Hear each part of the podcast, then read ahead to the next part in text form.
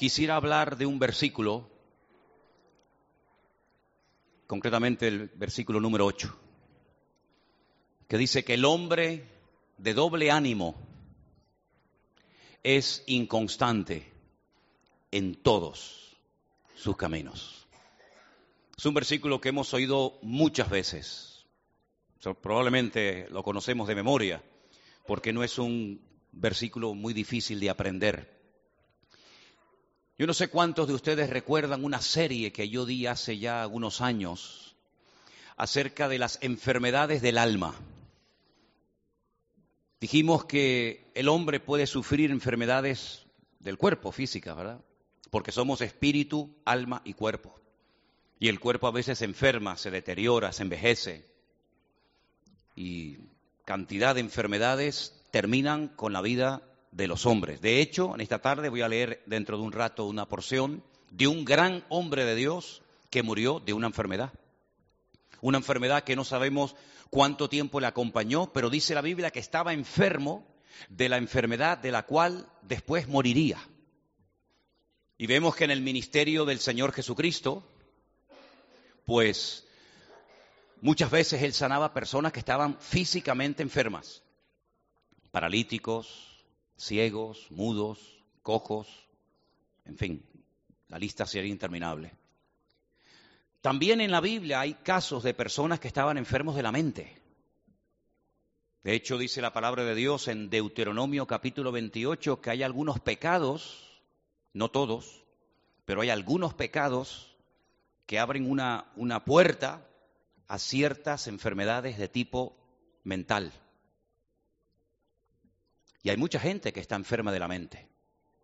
Tal vez físicamente están bien, pero psicológicamente, mentalmente están, están mal. Y necesitan también ser tratados como si fueran enfermos del cuerpo. Pero qué poco se habla de las enfermedades que la Biblia menciona del alma. Son muchísimas las enfermedades del alma. ¿Cómo puede saber una persona si tiene el alma enferma? Porque cuando tenemos un problema físico, pues notamos un dolor, una molestia, inmediatamente acudimos al médico. Y de la mente, si estamos enfermos, pues lógicamente los que primero se van a dar cuenta son los que nos rodean. Se van a dar cuenta de que algo, algo falla. Pero hay muchísimas personas, y hablo de creyentes, de cristianos, que puede ser que frecuenten iglesias que están enfermos del alma.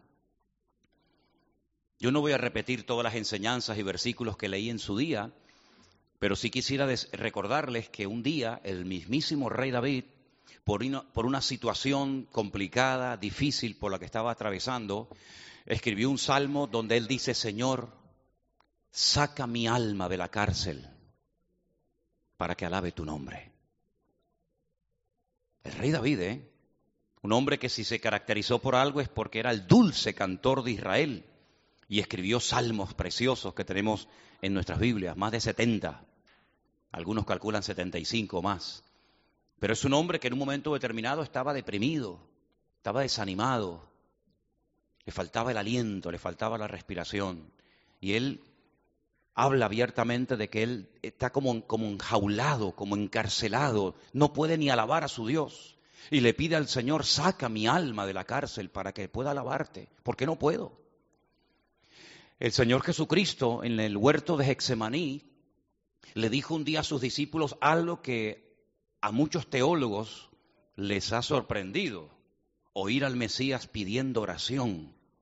Orad por mí. Porque hoy, esta noche, mi alma está triste hasta la muerte. Es una tristeza que me, que me, que me embarga. Y estoy triste y necesito que oren por mí. La tristeza a veces es un síntoma de que el alma está enferma. Una tristeza que uno dice, ¿y por qué estoy triste? ¿Por qué se me ha ido las ganas de todo? Hasta de vivir.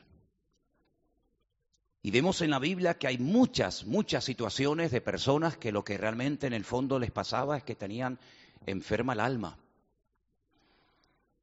Y dice la Biblia que el hombre de doble alma, el hombre de doble ánimo, es inconstante en todos sus caminos.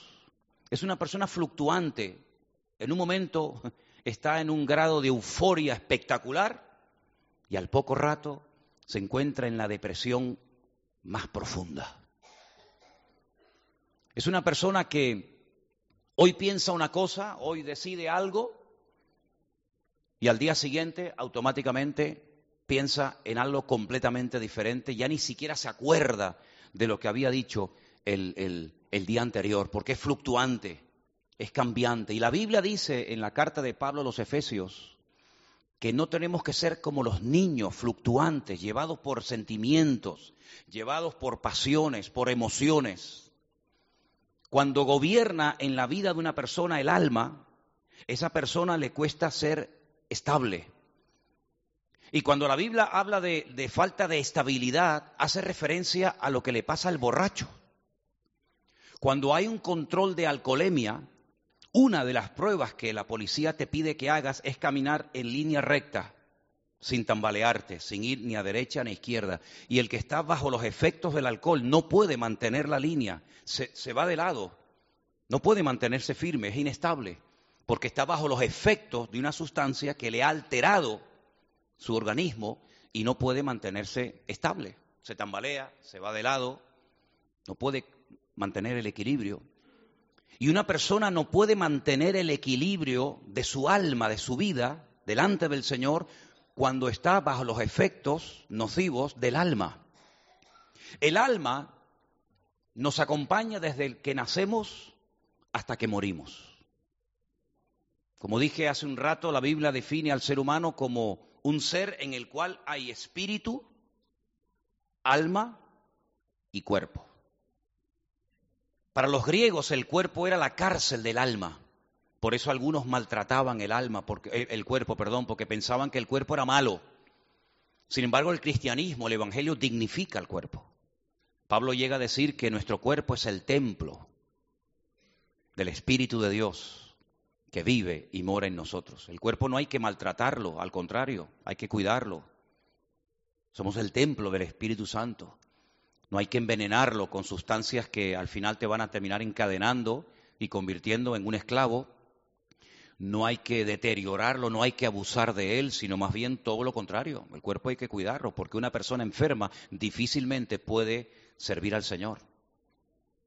El apóstol Pablo se daba cuenta de que, por ejemplo, uno de los problemas que tenía a la hora de pastorear, de atender las, las muchas obligaciones que tiene un pastor, y en el caso de Timoteo le dice, eh, tómate un poco de vino, porque era la forma de, ayudarlo en sus múltiples problemas de estómago, porque no sé tal vez si era por los nervios, por la presión, por la inseguridad que tenía, pero él tenía problemas de estómago, y entonces Pablo le recomienda que se cuide, porque un pastor enfermo difícilmente puede estar en primera línea bajo presión y atendiendo las responsabilidades que cada día tiene que atender. Pero también la Biblia nos habla acerca del cuidado de la mente. Pablo dice que tenemos que llegar a desarrollar y a tener la mente de Cristo. Llegar a pensar como Cristo pensaba. Tanto nos cuesta todavía, ¿no? Llegar a tener los pensamientos sanos, limpios, santos y puros que tenía nuestro Señor Jesucristo. Pero una persona que es de doble ánimo tiene el alma enferma. Y es una persona bipolar espiritualmente hablando. Hay personas bipolares que Parece que hay dos personas en una.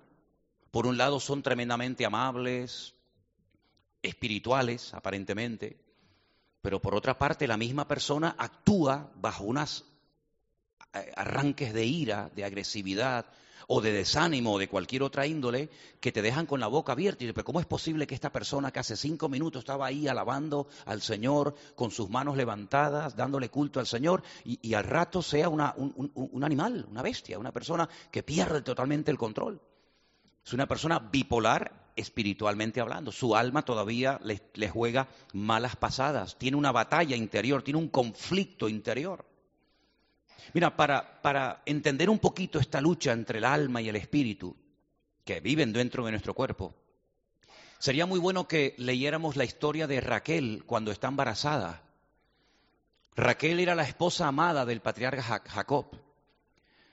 Y dice la Biblia que, perdón, Rebeca,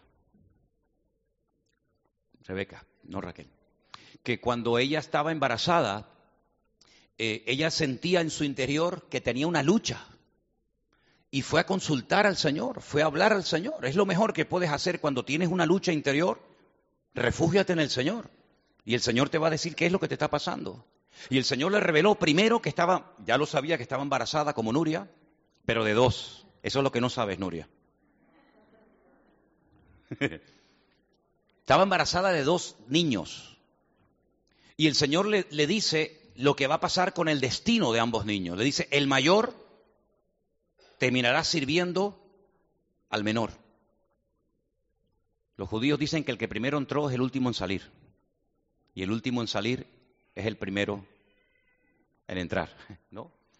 Es como cuando metemos una piedra en una botella, la primera que metiste es la última que sale. Jacob era completamente diferente a Esaú, su hermano. Y ahí Pablo hace una analogía y dice, así es la lucha que todo ser humano lleva por dentro, así como peleaban los hermanos, porque eran totalmente opuestos el uno al otro. Uno tiraba más por la carne, el otro más por la parte espiritual. Uno buscaba más de Dios, el otro era más materialista, más terrenal. Dice, así exactamente igual ocurre con la persona cuando se convierte. El espíritu está muerto antes de conocer a Cristo, que es el autor de la vida. Ustedes pueden ahora entender por qué Pablo le dice a los efesios, ustedes estaban muertos en vuestros delitos y en vuestros pecados. No les habla de la parte física, ellos estaban vivos, pero espiritualmente hablando, cuando una persona no tiene a Cristo en su corazón, está muerto, aunque coma, aunque respire, aunque corra, aunque viaje, aunque sea famoso, aunque le aplaudan, espiritualmente está muerto, está desconectado de su Creador. Eso fue lo que le pasó a Adán. Cuando peca contra Dios se desconecta de Dios, su espíritu queda como un barco a la deriva, desconectado. Sigue con vida, porque el alma es lo que te da la vida, sigue con su cuerpo, pero espiritualmente está muerto. Y no es hasta que nos reencontramos con Dios a través de su amado Hijo Jesús que nuestro espíritu vuelve a la vida. Eso es lo que significa nacer de nuevo, espiritualmente hablando, ¿verdad? Alguien dijo que el que nace una vez muere dos y el que nace dos veces muere una. Eso es para la mente sabia para que lo entienda. El que nace una vez muere dos. El que nace dos veces muere una vez. Otro día se lo explico. Pero el alma nos va a acompañar hasta el día de nuestra sepultura. Y el espíritu es lo que tiene que prevalecer. Por eso, por eso Pablo habla de cristianos carnales, de cristianos inmaduros, de cristianos niños, de cristianos que tienen problemas con los ojos, de problemas que tienen eh, eh, cristianos que tienen problemas con su corazón, cristianos que tienen problemas eh, en mantener el equilibrio. ¿Por qué? Porque son personas dominadas por el alma. Hoy te saludan, mañana están serios. Y tú dices, ¿pero qué le pasó? ¿Qué le pasa? Ahora quiere alabar a Dios y quiere evangelizar el mundo, mañana el mundo se lo comió. Y si te he visto no me acuerdo. Son personas fluctuantes, no sabes si está bien, si está mal, si es cristiano, si no es cristiano, si, si ama, si... Es, un, es una guerra interior que tiene la persona porque tiene el corazón dividido. De ahí que la Biblia diga, bienaventurados los limpios de espíritu porque ellos verán a Dios. La persona de doble ánimo es la persona que está, ya digo, dominada y gobernada por sus emociones. Y como hay iglesias que potencian las emociones y confunden el emocionalismo con la espiritualidad, hay personas que entran en ese juego y se disparatan. Y por ahí te encuentras una persona corriendo como un loco dentro de una iglesia y dice, no, está bajo la influencia del Espíritu de Dios. Y todo el mundo tiene que esperar a que la señora deje de correr porque dice que el Espíritu de Dios la tomó. Y entonces todo el mundo tiene que esperar a que deje de revolcarse o a que deje de hacer el perro o la gallina, como hay casos por ahí, o a que deje de salir y entrar de la iglesia corriendo a toda velocidad como si la estuviera persiguiendo un perro rabioso porque la toman las emociones y confunde su estado de ánimo con estar bajo la influencia del Espíritu de Dios, que son dos cosas completamente diferentes. La persona de doble ánimo es una persona que no es capaz de mantenerse en el sí o en el no. Hoy te dice, sí, sí, cuenta conmigo, no te preocupes, yo vengo mañana eh, para lo que sea, no sé cómo, pero a los 15 días, y me alargo en el tiempo, o menos, te dice, pero ¿qué le pasó? ¿Qué, qué le pasa? Ah, no sé, nadie sabe. Ni, ni él lo sabe lo que le pasa, lo voy a saber yo, imagínate. Es inconstante en todos sus caminos. Le cuesta mantener sus decisiones, le, le, cuesta mantener su victoria, le cuesta mantener su equilibrio, le cuesta mantener el humor, le cuesta mantener su espiritualidad, le cuesta mantener todo, porque es inconstante en todo, dice la Biblia, en todo, en todo, es inconstante, en todo. En el trabajo, en la iglesia, en el estudio, en la familia, en el noviazgo, en el matrimonio, en todo es inconstante, es algo que lo domina, algo que, que se le va, se le escapa de las manos. Es una persona emocionalmente con serios problemas. Es inconstante, y, como es inconstante, no puede mantener su relación con el Señor permanentemente. Hoy está, mañana vete tú a saber. Es constantemente fluctuante, sube, baja, ahora sí, ahora no. Es terrible, vivir así es terrible. El hombre de doble ánimo eh, hoy piensa una cosa y mañana otra, sin lugar a duda. Ahora, déjeme que le lleve a Segunda de Reyes. Segunda de Reyes capítulo 13. Hay una historia muy interesante de un rey malísimo, malísimo, pero que en un momento parece muy espiritual. Y es que la persona de doble ánimo, la persona desequilibrada emocionalmente, es una persona que tiene esos ramalazos, tiene esos momentos en los que parece que es la más espiritual del mundo, pero por otra parte dices, no, esto es emocionalismo puro y duro. Segunda de Reyes, por favor, eh, capítulo 13, dice el versículo 14 que Eliseo estaba enfermo de la enfermedad de la que murió. No sabemos de qué enfermedad murió. Sí sabemos que era un grandísimo hombre de Dios y de esa enfermedad este hombre termina muriendo. Ahora, lo triste, y permítame decir esto antes de seguir leyendo, que Elías tuvo un sucesor. Moisés tuvo alguien que ocupara su lugar cuando él murió, pero lamentablemente cuando Eliseo murió nadie ocupó su lugar. Y el país entra en una crisis de espiritualidad tremenda. Porque cuando Eliseo muere, Giesi, que tenía que haber ocupado su lugar, lamentablemente no lo ocupó. Pero dice que Joás, el rey de Israel, descendió y llorando delante de él le dijo, Padre mío, Padre mío, carro de Israel y su gente de a caballo. Dice en el versículo eh, estamos en el versículo que a veces me corta la, Le dijo Eliseo, toma un arco y unas saetas. Tomó él entonces un arco y unas saetas. Luego le dijo Eliseo al rey de Israel, pon tu mano sobre el arco.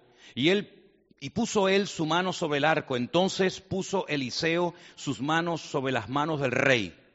Y dijo, abre la ventana que da al oriente. Y cuando él la abrió, dijo Eliseo, tira. Y tirando él, dijo Eliseo, saeta de salvación del Señor y saeta de salvación contra Siria, porque herirás a los sirios en Afec hasta consumirlos. Vuelvo a repetir, este rey era un rey muy malo. Si ustedes leen los, los pasajes que nos hablan de su reinado, dice que hizo lo malo ante los ojos de Dios y nunca se apartó de los pecados de Jeroboán, que hizo pecar a Israel. Fue un rey pésimo, pero hay un momento en el que él se emociona. Hay un momento en el que se da cuenta de que el, varón de Dios, la voz de Dios en aquel momento, que era el profeta Eliseo, se va a morir, se está muriendo. Y él va y lo visita y se pone a llorar. Y mira, le dice las mismas palabras, Padre mío, Padre mío, carro de Israel. Le dice lo mismo que Eliseo le dijo a Elías cuando fue arrebatado a la presencia del Señor. Hay un momento como de un ramalazo de espiritualidad por parte de este rey pero sin embargo era terrible.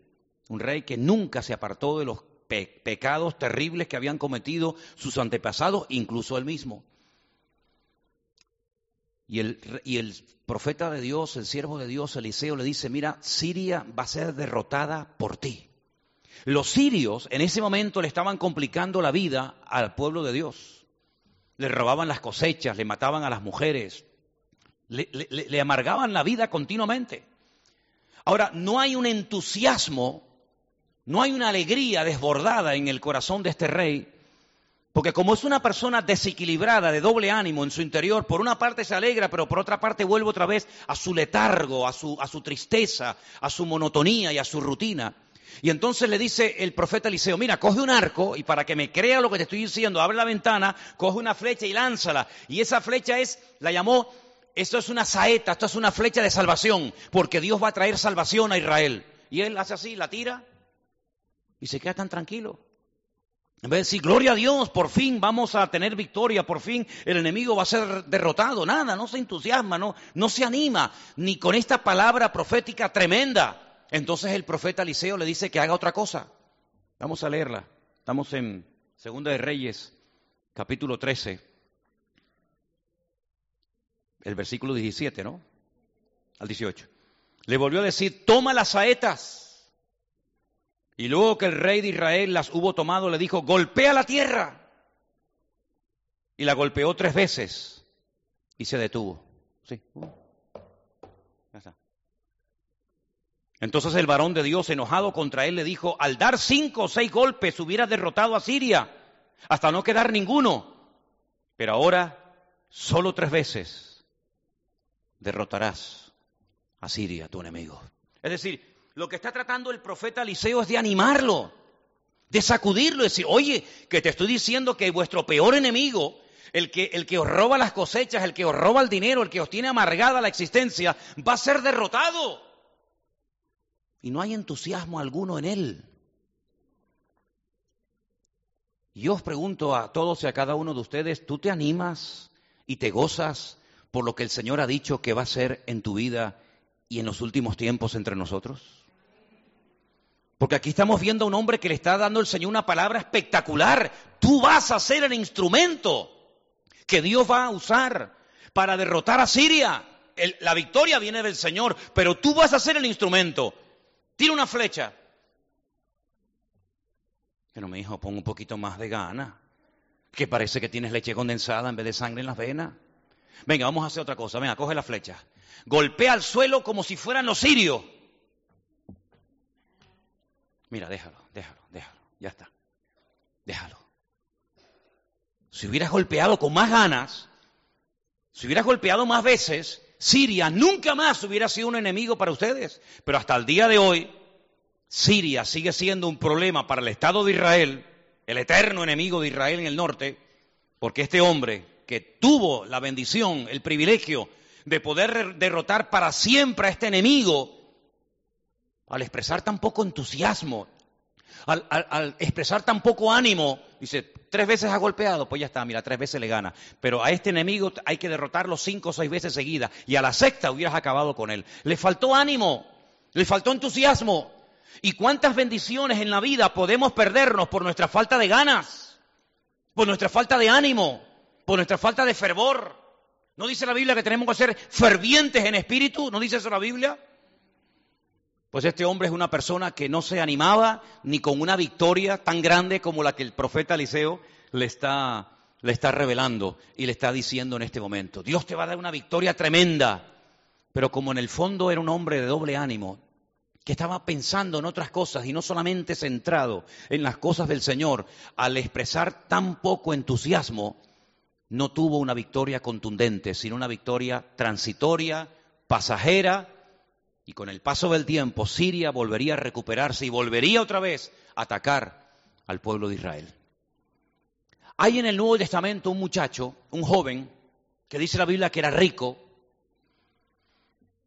que un día llegó al Señor y le dice, Señor, ¿yo qué tengo que hacer para heredar la vida eterna? Fíjate tú lo que le está pidiendo, ¿eh? La vida eterna, lo que el hombre siempre ha querido tener, vida eterna.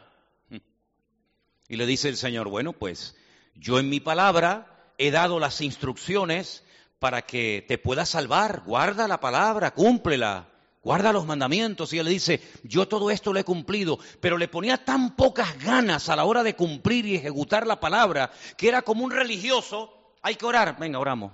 Hay que ir a la iglesia, venga, vamos. Pero le faltaba entusiasmo, le faltaba vida. Entonces Cristo lo que le lanza es un desafío que le va a cambiar la vida. Mira, vamos a dejarnos de, ese cumplimiento frío, religioso. No mato, pues no mato, no tal, no cual. Sino, vamos a hacer algo que te cambie la vida, mijo. A ti te hace falta ánimo, te hace falta vida. Mira, vende todo lo que tienes, se lo regalas al primero que te encuentres y ven y me sigues. Y dice que se puso muy triste. Porque dijo, no, no, yo, yo quiero seguir con, mi comodidad. Yo quiero seguir con mi, con mi cultito, con mi sinagoga, con mi lectura semanal de la Torá, pero a mí no me estés revolucionando la vida, porque yo no estoy dispuesto a dejarlo todo para seguirte a ti. No se lo dijo, pero con sus acciones le está diciendo, ¿cómo? Tú me estás diciendo a mí que deje todo, que lo venda para seguirte a ti. ¿No merece la pena? ¿No merece la pena dejarlo todo, venderlo todo, dárselo a quién? ¿A, quién? ¿A un desconocido para seguirte a ti? Pero tú qué te has creído, ¿quién eres tú?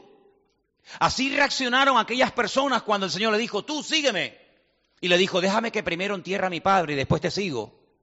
No es que estuviera de cuerpo presente, como hemos dicho muchas veces, sino que en aquel tiempo los hijos no, no abandonaban e incluso algunos ni se casaban hasta que el padre estuviera con vida.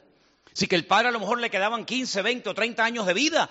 Es decir, el Señor te llama y tú le dices, no, espérate un momento que primero a mi familia y después eres tú. No, quédate ahí con tu madre, no me sirves. Sígueme tú, ven conmigo. Haré de ti un discípulo escribirás epístolas, fundarás iglesia, llevarás a miles de personas a los pies de Cristo, pasarás a la historia como un instrumento de Dios. Dice, no, no, déjame, déjame que me he comprado una yunta de bueyes y... La falta de entusiasmo cierra las puertas del cielo. La falta de fervor, la falta de ganas muchas veces hace que el Señor la bendición que tenía para ti se la dé a otro porque expresa deseos y expresa ganas. Es como aquel joven que está en la ventana y está muerto de sueño, pero él quiere recibir palabra, él quiere recibir bendición y, ya dice que no aguanta más y se cae de, de, la ventana abajo y se mata, pero llega Pablo, ora por él, lo resucita y se vuelve a sentar en la ventana para seguir escuchando la palabra. ¿Qué te parece? ¿No? La falta de fervor, la falta de entusiasmo. ¿Cuántas veces nos impide recibir más bendiciones y ser más usado por las cosas del Señor? Hay otro pasaje en el libro de los Hechos muy interesante que quisiera leer en esta tarde, capítulo 26. Es cuando Pablo lo están juzgando y pasan diferentes personalidades, reyes, gobernadores, etcétera. Y entonces hay un momento en el que el apóstol Pablo está contando sus experiencias, su testimonio, y, en el libro de los Hechos, en el capítulo 26, verso 24, diciendo él estas cosas en su defensa, Festo, a gran voz dijo, estás loco. Estás loco, Pablo. Las muchas letras te vuelven loco. ¿No te han llamado loco alguna vez? ¿Te han llamado loco alguna vez? A los carnales nunca los van a llamar locos. Nunca. ¿Por qué no marcan una diferencia? Pasan desapercibidos. ¿Cómo van a llamar loca a una persona que es como todos los demás? Si es como nosotros. Pero la persona que va a contracorriente, la persona que se revela contra las injusticias, la persona que ama a Cristo, la persona que va en contra de la corriente, ese dice, no, este está loco.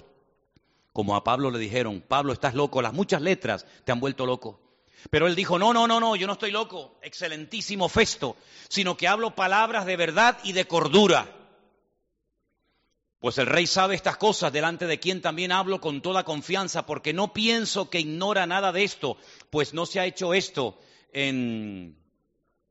en... Es que me lo cortó. Versículo 27. ¿Crees, oh rey Agripa, los profetas? Y le dice Pablo, yo sé que tú crees. Yo sé que crees. Entonces Agripa le dice, Pablo, por poco me persuades a ser cristiano. Y Pablo le dijo, quisiera Dios que por poco, por mucho, no solamente tú, sino también todos los que hoy me oyen fueseis hechos tales cual yo soy, excepto estas cadenas. Gloria a Dios. Oye, está bueno esto porque así me corta el versículo y veo que ustedes participan y se entusiasman. Qué bueno, está bueno. Si al joven rico le faltaba una cosa, te la acabo de decir y no te, no te gusta, te pones triste y te mandas a mudar. A ti te digo, yo sé que tú crees en los profetas y en vez de decir, claro que creo en los profetas, por supuesto, Dice, bueno, por poco me persuades a ser cristiano. Dice, bueno, Pablo dice, ojalá por poco fuera cristiano. Al otro le dicen que va a tener una victoria espectacular sobre el peor enemigo de la época para Israel y, y no se entusiasma, no se anima. Y dice la Biblia, volvemos al principio, que el hombre de doble ánimo es inconstante en todos sus caminos. Al principio cuando visitó al profeta Eliseo lloraba, ay, que se nos muere el profeta y ahora quién va a ocupar su lugar. Y vamos a visitar al profeta y vamos a decir, ay, Padre, padre mío, no te vayas, no te mueras, eh, bendícenos, háblanos.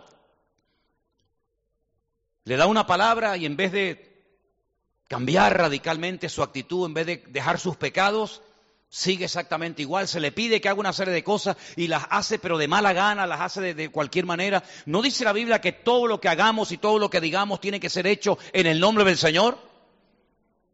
¿No dice la palabra de Dios que tenemos que gozarnos en todo lo que hacemos y decimos para Él?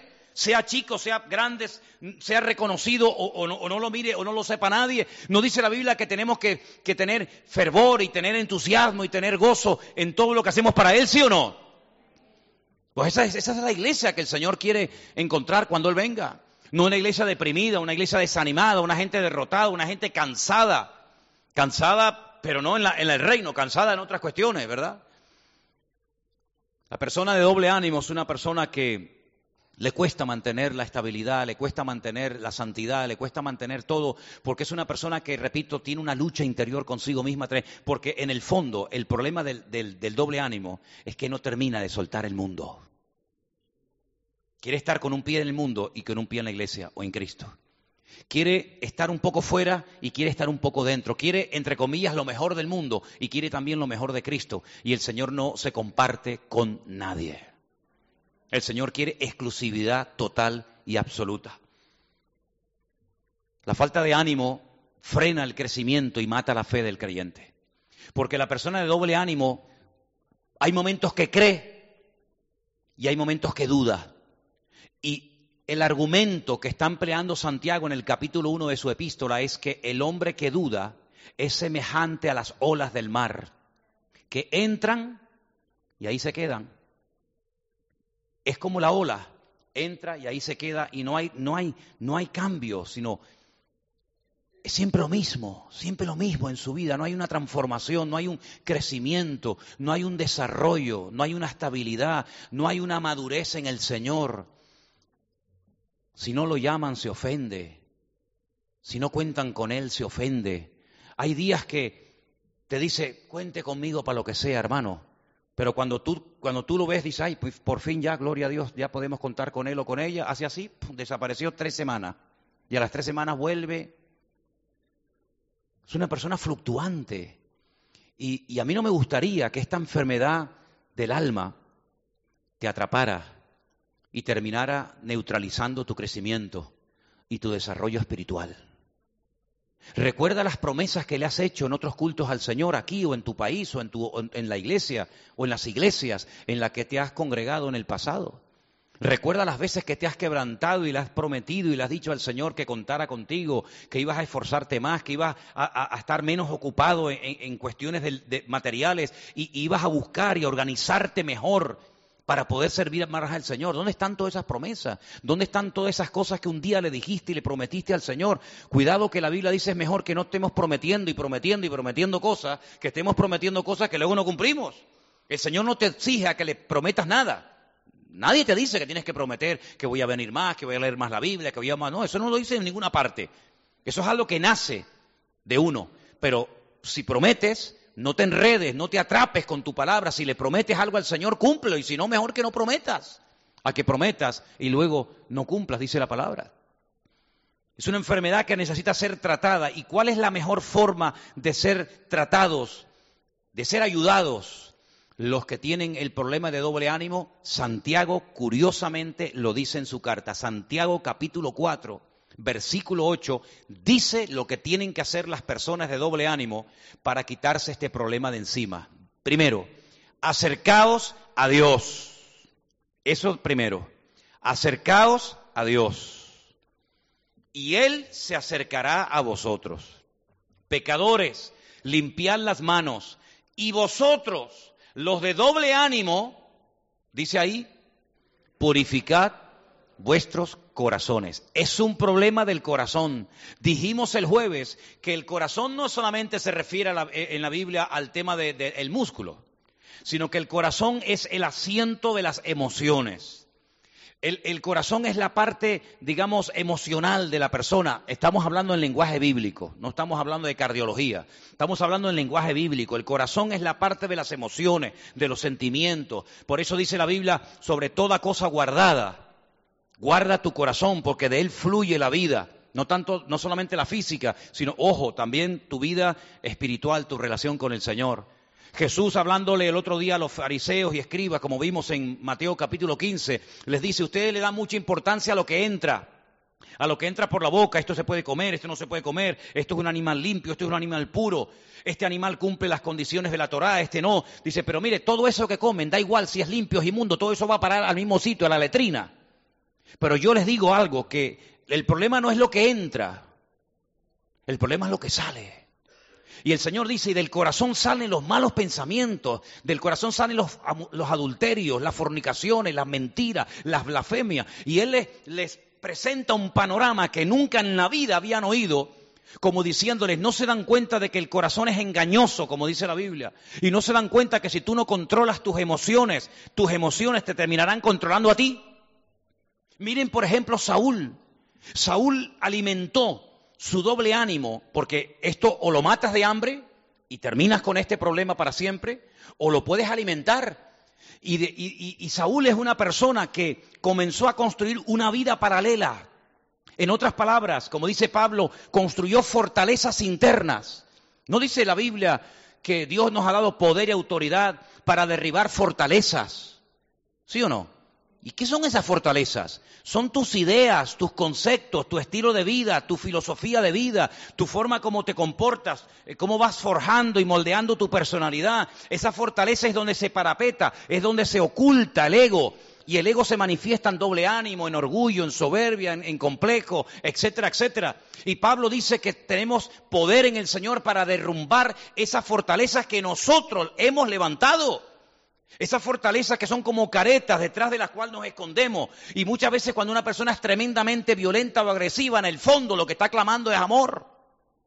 Y cuando una persona es muy desconfiada, lo que, eh, lo que está diciendo es que estoy tan herido que ya no me fío de nadie. Es como ese perrito que te gruñe y te ladra, pero en el fondo es porque le han hecho tanto daño que ya no se fía de nadie. Pero en el fondo lo que quiere es que lo acaricien y que tenga un dueño, una dueña, y lo lleve a pasear y, le acaricie y, y cuide de él, ¿verdad? Y en el sentido espiritual, a lo largo de la vida, Tal vez tu padre te hizo daño, tal vez en tu familia no fuiste la persona que, que, tú querías que te trataran como te merecías desde tu punto de vista, o en tu trabajo, o en la iglesia que has estado. Yo que sé, hay tantas circunstancias en la vida que pueden ir formando esa, esa coraza a nuestro alrededor, esa fortaleza donde nos ocultamos, donde nos parapetamos, y ahí parece que somos de una forma, pero no, no, no somos realmente así. Escarba, escarba para que veas. Mira aquella mujer a la cual le dijo el Señor, mira, ¿sabes una cosa?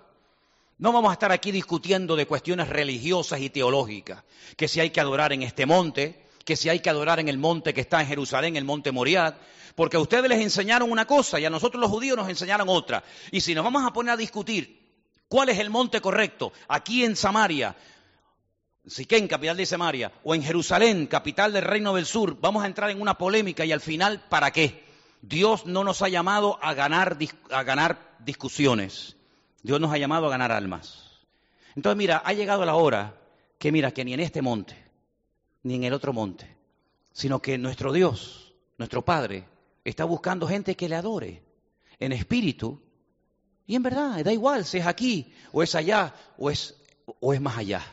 Y mira, vamos a hacer una cosa. Vamos a comenzar a restaurar tu vida de adentro para afuera. Y lo primero que vamos a restaurar y poner en orden es tu casa. ¿Sí o no? Lo primero que vamos a poner en orden es tu familia. Venga, vete a tu casa y dile a tu marido que venga. Ahí la pilló. Ahí la pilló. Y le dice, es que tengo un problema, Señor. Y es que no tengo marido. Y le dijo Jesús, empezamos bien. Hay que reconocer lo que uno tiene y lo que uno no tiene en la vida. Y tú no has tratado de fingir nada, sino tú has dicho la verdad. No tienes marido. Y además te digo algo. Ya has tenido cinco, ¿eh? No sé lo que haces con ellos, si te los comes o qué. Pero ya has tenido cinco, ¿eh? Claro, aquí hemos entrado muchas veces en debate si estaba casada, si no estaba casada, si saltaba de cama en cama robando los maridos a otras mujeres. Ahí podemos especular todo lo que ustedes quieran. Ya has tenido cinco. Yo no he conocido nunca a nadie, a ningún hombre ni a ninguna mujer que ha tenido cinco maridos o cinco esposas. Bueno, Elizabeth Taylor tuvo ocho, ¿no? Aquella, ¿no? Claro, de cada divorcio le quedaba un montón de millones, imagínate, ¿no? Has tenido cinco y curiosamente el que ahora tienes no es tu marido. Y entonces la mujer le dice, me parece que tú eres profeta. Ah, amigo, al principio estábamos picados, como tú siendo judío me pides a mí un vaso de agua, porque soy una samaritana, y en este monte y en otro. Ahora ya has cambiado, ya te has relajado y ahora ya dices que ya soy profeta. ¿Cómo van cambiando las cosas? Cómo el Señor va restaurando sutilmente, sabiamente, amorosamente el corazón roto de esta mujer. Y entonces dice que llega a Samaria, empieza a traer gente, pero todos son hombres. La Biblia no habla de que vinieron mujeres, trajo un montón de hombres de la ciudad. Por algo será. Vinieron un montón de hombres. Y los hombres le dijeron a Jesús, mira, ya no solamente creemos por lo que esta mujer nos acaba de contar, que tú le has contado a ella, sino que ahora nosotros creemos, hemos llegado a la conclusión de que tú eres el Mesías. ¿Tú te podrías quedar unos días aquí en, Samaria a compartirnos la palabra? Y dice la Biblia que Jesús se quedó unos cuantos días allí en Samaria. ¿Te das cuenta? Una mujer emocionalmente rota. Cómo ella intentaba cubrir su carencia emocional, cómo ella trataba de solucionar su vida afectiva, pues saltando de hombre en hombre, de relación en relación y de cama en cama, si me permiten la expresión hasta que el Señor, hasta que al final se encuentra con el Señor y el Señor le dice, así no vas a solucionar nada. Así cada vez el vacío se ensancha más. Es como Saúl. Saúl cómo alimentó su doble ánimo. Saúl cómo le dio lugar al alma en vez de a, a su parte espiritual. Dice la Biblia que comenzó a alimentar los celos. Y los celos comenzaron a moldear su carácter. Los celos terminaron convirtiéndolo en un auténtico esclavo y al final contaminó no solamente su alma, su espíritu, su cuerpo y todo su ser. Y al final terminó haciéndole daño a su familia, al final terminó haciéndole daño al país, al final terminó haciéndose daño a sí mismo y al final, como, como clima de todo esto, subió a lo alto del monte Gilboa y allí se quitó la vida. Porque la vida de una persona de doble ánimo que conoce algo del Evangelio, pero que no lo aplica, que no lo practica en su vida, es una vida de esclavo. Y a nadie le gusta ser esclavo. El Señor ha venido para desatar las, ataduras y las cadenas del diablo. Yo he venido para, darnos, para darles vida y vida en abundancia. El Señor ha venido para que vivamos en bendición, para que seamos libres y disfrutemos de la libertad gloriosa de los hijos de Dios. Gálatas capítulo 5, Pablo dice, vamos a ver, si yo fui allí a ustedes, nadie había ido, nadie había ido a predicarles el Evangelio. Yo fui el primero en llegar a Galacia. Les prediqué el Evangelio, vieron la gloria de Dios, vieron milagros, recibieron cosas espectaculares. ¿Por qué ahora en mi ausencia le dan lugar a gente que no conocen de nada, que viene de no sé de dónde, se meten en la iglesia y les quieren volver otra vez a llevar a, las costumbres y a los hábitos del pasado? No os volváis a enredar en las cosas del pasado sino vivir en la libertad gloriosa de los hijos de Dios. No os enredéis otra vez a cuestiones si esto se toca, si esto no se toca, si esto se puede comer. El Señor no hacía milagros entre vosotros. ¿Quién os suministraba la bendición? ¿Las obras de la ley? o la gracia y el Espíritu de Dios entre vosotros. No sujetéis otra vez al yugo de esclavitud. Entonces hay que, si yo dijera en esta tarde que una persona de doble ánimo cambia porque hoy en el culto vamos a orar por él o por ella, yo les estaría mintiendo. Rotundamente te estaría mintiendo si tú tienes problemas emocionales, si a ti te cuesta mantener tu estado de ánimo, si a ti te cuesta mantener un mínimo de estabilidad. Si yo te dijera que al pasar aquí delante yo te pongo las manos o cuatro o cinco hermanos y oramos por ti y todo se soluciona, yo les estaría mintiendo. Sé que hay algunas congregaciones y algunos ministerios que creen que la imposición de manos sirve para todo. Y la Biblia habla de que la imposición de manos es una de las doctrinas fundamentales de la Biblia y sirve para muchas cosas, pero cuando una persona tiene problemas con el, alma, que es al fin y al cabo una indisciplina, una indisciplina, eso lleva un tiempo superarlo. No es fácil. Lo primero que tiene que hacer usted es comenzar a empaparse de la palabra de Dios, empaparse de la Biblia menos televisión, menos ordenador, menos tontería y comience a empaparse de la palabra del Señor. Eso le va a fortalecer su espíritu, su sistema inmunológico, espiritualmente hablando, le va a dar la fortaleza necesaria para que cuando usted reciba un ataque en su parte anímica o emocional, su espíritu sea mucho más fuerte que su parte emocional y usted pueda decir, yo no voy a ser más una persona inestable y una persona digamos que hoy en día, ahora creo una cosa y mañana creo otra. Dedíquele tiempo a su parte espiritual. Ore más al Señor. Lea buenos libros cristianos, pero sobre todo la Biblia. Perdone. Una persona que no perdona es una persona que tendrá toda su vida, su alma enferma. Y afectará la vida de su matrimonio afectará la vida de su hijo o su hija, por muy pequeño que ahora sea, da igual, todo eso se transmite. La Biblia nos enseña que nosotros transmitimos nuestra parte genética, nuestra parte anímica y nuestra parte espiritual. Explicar cómo se transmite la parte genética no tiene sentido porque todo el mundo sabe que somos producto y somos resultado de lo, de lo que hicieron nuestros padres. Y si nos sacaron un pelo, una célula de nuestro cuerpo, genéticamente somos hijos de fulano y de mengano. Punto, nada más. Pero muchas veces en el sentido anímico, de carácter, de emociones, de forma de reaccionar, dice, ay, es igualito que el padre. Igualito. El padre era igual. No se le podía decir nada porque enseguida se te tiraba al cuello y te daba un mordisco como el conde Drácula. Igualito que el padre, igualito, igualito. Igual que la abuela, la abuela era igual, igual, madre mía, aquella mujer, ¿cómo era? ¿Verdad? Y dice, no solamente en lo físico, sino también en esas partes negativas nos parecemos a veces a alguien. Pero ¿sabe qué? La Biblia dice que espiritualmente también podemos transmitir la bendición a otras personas. Y yo le voy a poner ejemplos bíblicos para que vea que no le estoy tomando el pelo en lo que le digo. Cuando un hombre que en la Biblia recibe, es el único, escuche este dato, no lo voy a dar porque no es el tema, pero el único hombre en la Biblia que tiene cinco nombres diferentes, ¿quién es? Tic-tac, tic-tac, tic-tac. El único hombre que tiene cinco nombres diferentes en la Biblia es del Antiguo Testamento,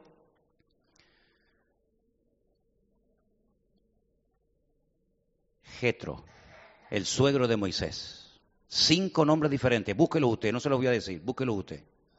Cuando llega al campamento donde Moisés está ministrando, pastoreando al pueblo, lo ve agobiado, lo ve que este hombre va a terminar reventando, y le da un consejo y le dice, escoge a personas para que juntamente contigo lleven la carga del pueblo. Dice que se van al, tabernáculo, aquel templo portátil de la época, y dice la palabra que se reúne con 70 ancianos que él previamente ha escogido. Y dice que allí el Señor tomó del espíritu de Moisés y se lo transmitió a ellos, como diciendo, 70 Moisés en chiquitito, ¿no? Para que juntamente con él pudieran atender y pastorear al más de millón y medio de personas que estaban en el desierto rumbo a la tierra prometida. Cuando el Señor Jesucristo manda a sus discípulos de dos en dos por delante de Él para que vayan a las aldeas diciéndoles que pronto viene el Señor, prepárense que viene el Señor, que vamos a tener reuniones, vamos a orar por los enfermos, va a echar fuera a los demonios, que viene el Mesías. Dice, cuando lleguen a una casa, si no les reciben, váyanse. Pero si en una casa os dan la bienvenida y os reciben, vuestra, vuestra paz reposará sobre esa casa. ¿Por qué habla ya de vuestra paz y no de mi paz? Porque ya les había dicho, mi paz os dejo, mi paz os doy. Ahora ellos tienen la paz de Cristo. Ahora ellos tienen el Espíritu del Señor. Y cuando ellos llegan a una casa, ¿qué es lo que transmiten? Lo que tienen. Uno no puede dar lo que no tiene. Pero como ellos ya tenían una, una experiencia, la paz de Cristo, conocían al Señor, cuando ellos llegaban a una casa, era como si el mismo Cristo llegara a ese lugar. Porque transmitimos nuestra parte anímica, transmitimos nuestra parte espiritual. Y por eso es importantísimo que fortalezcamos nuestra parte espiritual. Y la parte espiritual se refuerza con Biblia y con oración. Con oración y con Biblia. Usted va reforzando su vida. De tal manera que ante las circunstancias, ante las pruebas, ante las dificultades, ante las tormentas de la vida, usted sepa cómo tiene que actuar en todo momento. Y termino en esta tarde poniéndoles un ejemplo de cómo una persona que es de doble ánimo es una persona que por una parte cree, pero por otra parte duda. En la teoría lo sabe y lo conoce prácticamente todo. Pero cuando llega el momento de trasladar al terreno de la realidad la teoría que sabe, ahí, mm, ahí, ahí se produce un divorcio. Jesús está en la orilla viendo cómo sus discípulos reman con gran fatiga, porque dice la Biblia que Él les dijo, id a la otra orilla mientras yo despido a la gente. Dice que a medianoche subió a la montaña a orar. Los que han estado allí saben que el mar de Galilea está como una olla y todo alrededor hay montañas y desde cualquier montaña que subas ves casi, casi toda la totalidad del Quineret, del mar de Galilea, que tiene forma de, de arpa, ¿verdad? Y por eso allí los vientos son tan extraños y tan diferentes. Jesús dice que los vio remando con gran fatiga, porque el viento les era contrario. Y a medianoche, en medio de una tormenta terrible, Jesús va hacia ellos, hacia la barca, caminando por encima de las aguas. Tremendo, ¿eh? Qué visión, allí en medio de la, de la mar y de repente lo ven, todos lo vieron, todos vieron al maestro. Algunos pensaban que era como, dice, un fantasma, como una alucinación, pero uno de ellos, Pedro, le dice, Señor, si tú eres, permíteme caminar contigo por encima de las aguas. Todos podían haber salido de la barca, todos. Y hubieran pasado a la historia como los únicos doce hombres en la historia de la humanidad que lograron un día caminar por encima de las aguas. Tú puedes caminar, Juan y Santiago, y tú mismo, Judas y Bartolomé y Tomás. Vamos todos al encuentro del Señor. Todos creían quién era el Señor. Le conocían, le habían tocado, habían comido con Él, habían viajado con Él durante años. Pero solamente uno se atrevió a salir de la barca y salir caminando y volver caminando con el Señor. Esa es la gran diferencia entre la persona que tiene claras las ideas y la persona que tiene su corazón dividido, que por una parte cree, hemos cantado hoy una canción que me parece que decía, Todopoderoso, ¿sí o no?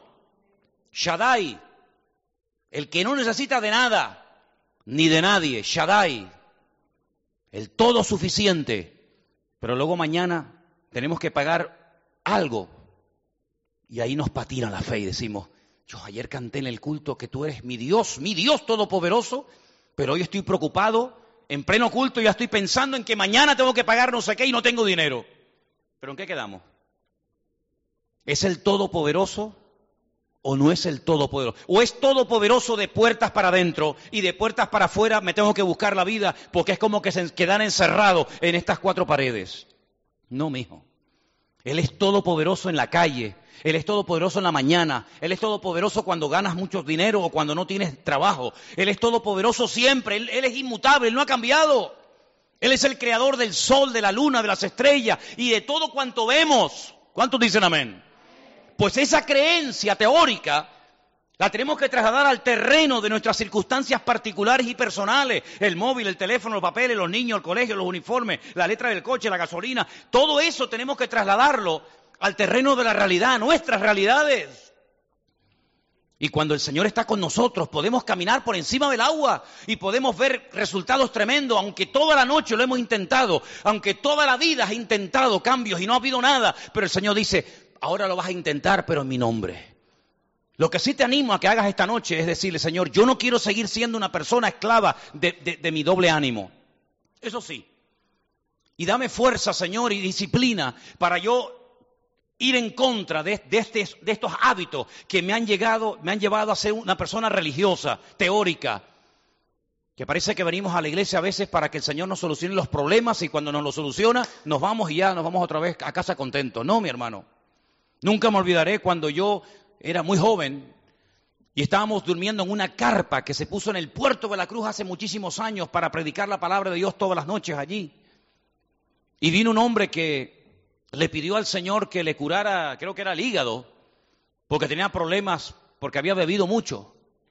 Y dice que fue al médico y el, médico le dijo que, bueno, que ya todo lo que tenía en el hígado parece que, se había solucionado y que ya no tenía problema. Y entonces una noche el evangelista que predicaba en aquella campaña dice, a ver, ¿alguien tiene algún testimonio? Y este hombre pasó y dijo, yo quiero dar gracias a Dios públicamente porque aquí pedí que el Señor me, sanara el hígado y, y el Señor me sanó. Y eso me da una alegría porque ahora puedo volver a emborracharme y a beber otra vez con ganas. El evangelista dijo, bueno, gracias hermano, pueden tomar asiento. Él estaba contento porque dice, ahora ya tengo un hígado nuevo, ahora otra vez la, buena vida, ¿no? O la mala vida. ¿Te das cuenta? Señor hace maravillas en nuestra vida, pero te dice, vete y no peques más. Vete pero no peques más, para que no te venga una cosa peor encima. Entonces, problemas de doble ánimo, todos hemos tenido. Todos hemos tenido problemas con el doble ánimo, el que da que no miente. Pero en el nombre del Señor, si fortalecemos nuestra parte espiritual, podremos superar cualquier debilidad, cualquier obstáculo, porque mayor es el que está en nosotros que el que viene contra nosotros. ¿Cuántos dicen amén? Oramos al Señor. Cierra tus ojos ahí donde estás. Oramos y pedimos que el Señor nos fortalezca, nos anime, renueve nuestras fuerzas y nos dé a todos una semana victoriosa, bendecida y próspera en los caminos del Señor. Aleluya. No te desanimes, pelea, lucha, esfuérzate, que el Señor está contigo y te va, a, te va a ayudar en todo. Aleluya. Te damos gracias, Señor, en esta tarde por tu palabra, porque tú eres el único que nos puedes ayudar para fortalecer todas las áreas de nuestra vida. Y especialmente en esta noche, Señor, hemos hablado de no querer ser más una persona de doble ánimo, fluctuante, sino una persona con estabilidad, una persona firme, una persona, Señor, que tenga la voluntad fortalecida por la voluntad de Dios, por la palabra, y que podamos caminar por encima de las tormentas y circunstancias de la vida en la más rotunda victoria para la gloria del Señor. Gracias te damos, Señor, en el precioso nombre de Cristo Jesús. Amén y amén. Póngase de pie conmigo, hermano. Gloria al Señor.